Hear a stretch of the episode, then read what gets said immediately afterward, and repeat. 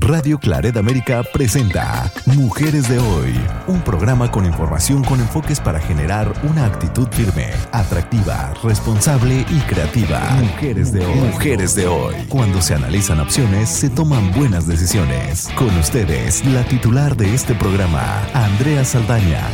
Aquí iniciamos. Bienvenidas, bienvenidos.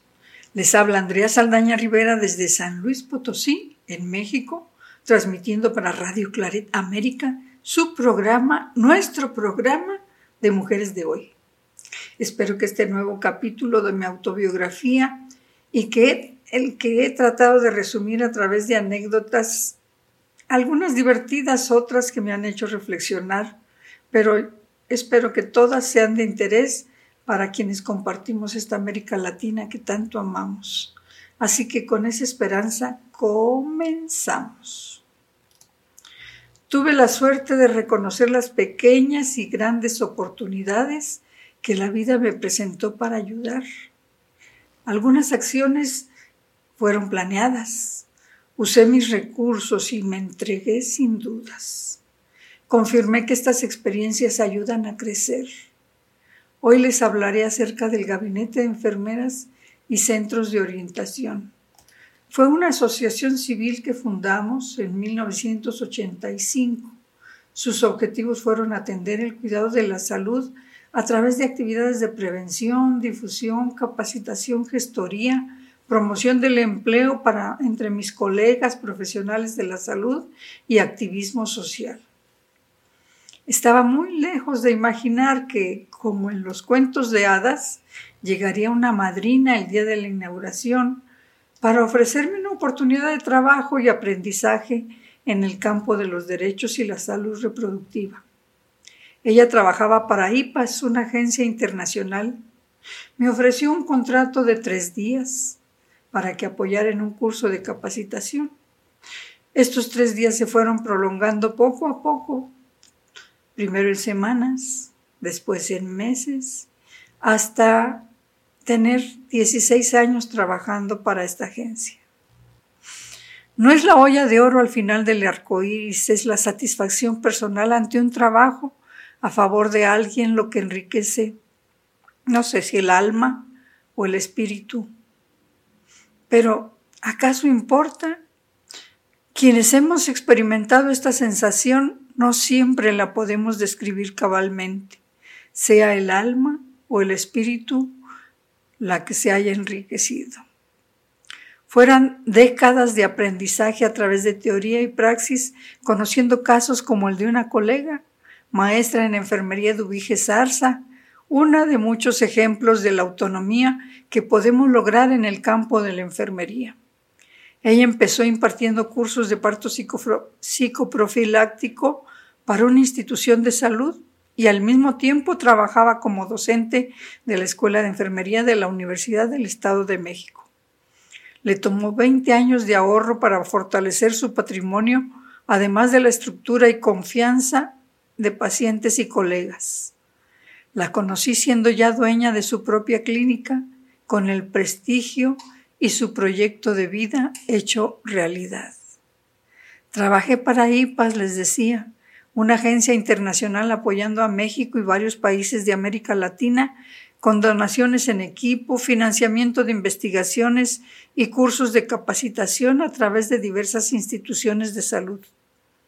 Sería monótono detallar la organización y desarrollo de los cursos realizados en los estados y en los países de América Latina. Parece ser que fueron casi 400 en los 16 años que estuve trabajando aunque debo decir que en cada uno encontré agradables colegas, trágicas y divertidas anécdotas quedaron en mi mente y casos que me permiten enfatizar los diferentes componentes del modelo de atención posaborto y planificación familiar, de manera tal que se logró una excelente coordinación. Esto nos permitió como sociedad civil impulsar el marco legal nacional o estatal, así como adecuaciones en las normas oficiales mexicanas y protocolos de atención, entre otros. El modelo de atención posaborto enfatiza el derecho de las mujeres a recibir un trato digno, respetuoso y profesional ante esa patología, conforme a las normas y lineamientos oficiales de la Secretaría de Salud. Incluyo en la publicación Una luz en mis caminos algunos de los nombres de las y los colegas que participaron y me apoyaron en esta etapa profesional de mi carrera. Guardo con gran cariño los reconocimientos que me otorgaron IPAS y otras instituciones y organizaciones de la sociedad civil porque me permiten recordar que ser precursora no es fácil, pero como lo expresó Elizabeth Blackwell en 1849 al recibir el grado de doctora en medicina, no es fácil ser pionera, pero es fascinante. Virginia Chambers fue quien más tiempo apoyó y supervisó el desarrollo de la oficina de IPAS en México para América Latina. En ocasiones nos acompañó a realizar cursos, foros de evaluación, conocer los servicios, las investigaciones y los acuerdos con los que se avanzaba, incluyendo realizar por primera vez en México el taller para participantes de varios países de América Latina.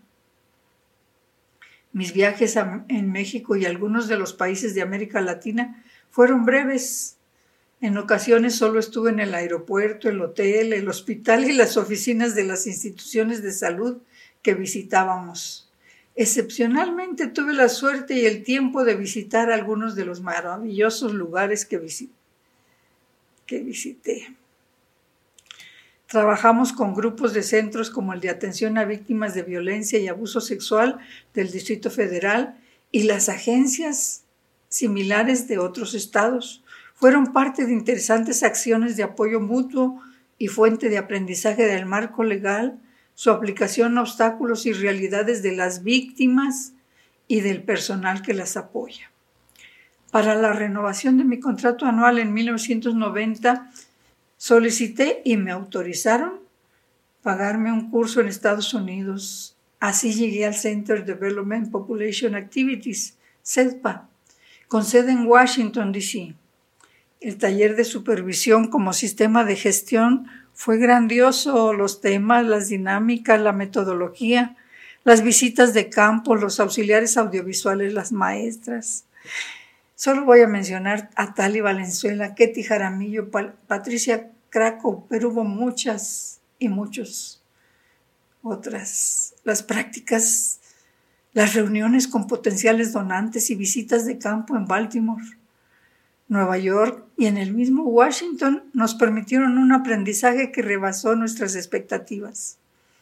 Esa grata convivencia entre las asistentes y las maestras cristalizó en amistades que han perdurado. Me gusta repetir una anécdota que no olvidan mis compañeras y maestras. Me permitió destacar nuestra música mexicana. Debido a que olvidé el traje típico para la noche internacional que nos habían pedido lleváramos, mis caminatas matutinas tuvieron un objetivo adicional buscaba algo para implementar un atuendo lo más similar posible a los trajes folclóricos de nuestra patria. Así fue que encontré una tienda con un sombrero de charro negro de filtro de lana de ala ancha levantado de la parte posterior, adornado con ribetes bordados en plata. Por supuesto lo renté. Esa noche pude mostrar el traje de charro bailando al son de la negra improvisado con mis pantalones negros, con mis taconeos y una improvisada coreografía. Por suerte lo acompañamos del grito y la frase que hiciera famoso Silvestre Vargas. Y no te rajes, Jalisco. Marcela Martínez Ruaro fue mi pareja en ese baile. Ella llevaba un traje de oaxaqueña y realmente hubo un entusiasmo generalizado. Todas estaban asombradas. El tamaño del sombrero habría hecho imposible que pudiera transportarlo en mi maleta, que era pequeña. Se retrataron con el sombrero, se bailaron las danzas de cada país. Recuerdo el colorido de los trajes típicos, las canciones y el baile. Esa noche fue un inolvidable por la fraternidad latinoamericana que nuestras maestras propiciaron en ese pequeño pueblo de Maryland, en Estados Unidos. ¿Qué les parece si para que recuerden conmigo esa noche internacional escuchamos el son de la negra. Por supuesto, interpretada con el mariachi Vargas de Tecalitlán.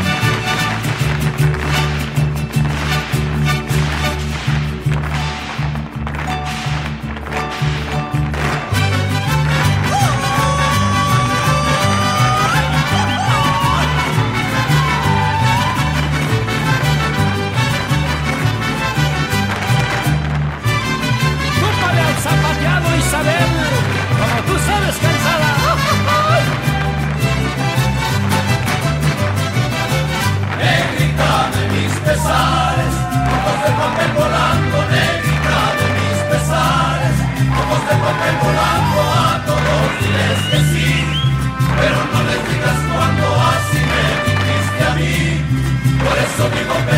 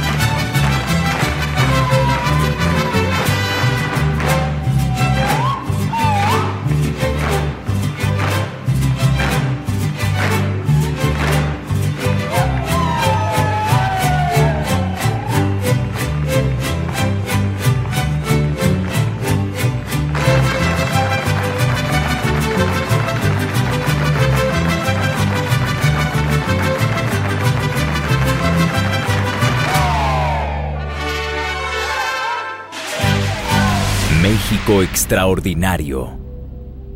Conócelo más y sé parte de él. Estás escuchando Mujeres de Hoy con Andrea Saldaña en Radio Claret América. Si acaba de sintonizarnos, debes saber que esta es la segunda parte de la grabación en audio del capítulo 25 de mi autobiografía Una luz en mis caminos. Le aconsejo que trate de sintonizar desde la primera parte para que no pierda la secuencia del relato. Si no le da tiempo, le diré que se va a perder la descripción de mis inicios en lo que sería posteriormente un trabajo en el ámbito internacional que buscó mejorar el modelo de atención posaborto. Además, describo mi actuación en uno de los cursos internacionales de SEDPA, el primero al que asistí y que me llevó a empezar una red de conexiones con otras mujeres que, al igual que yo, buscaban enriquecer su formación profesional para desarrollar una visión integral y de mayor profundidad. Tengo que decirles que no se puede visitar CEDPA, Center Development Population Activities, solo una vez. Crece el apetito por este nivel de capacitación. Por ello asistí a dos cursos más, uno en el Distrito Federal sobre Género y Medio Ambiente y otro sobre Quaching, de nuevo en Washington. Todos los eventos fueron de gran utilidad para mi vida. Guardo anécdotas en las que nos identificamos compañeras de los países más alejados. Reconozco que las historias de vida de las mujeres que hemos salido adelante tienen semejanzas, retos superados, esfuerzos entregados, objetivos diversos y tantas otras cosas. El liderazgo que muestran sus egresadas es característico. Otros diplomados en instituciones de gran prestigio me ayudaron a mejorar quizá más que mis habilidades, mi visión y desempeño. Hablo del Centro Latinoamericano de Tecnología Educativa para la Salud, el Tecnológico de Monterrey, la Universidad Autónoma de San Luis Potosí, la Secretaría de Trabajo y Previsión Social, entre muchas otras instituciones y organizaciones. Si tienen oportunidad, no la dejen pasar.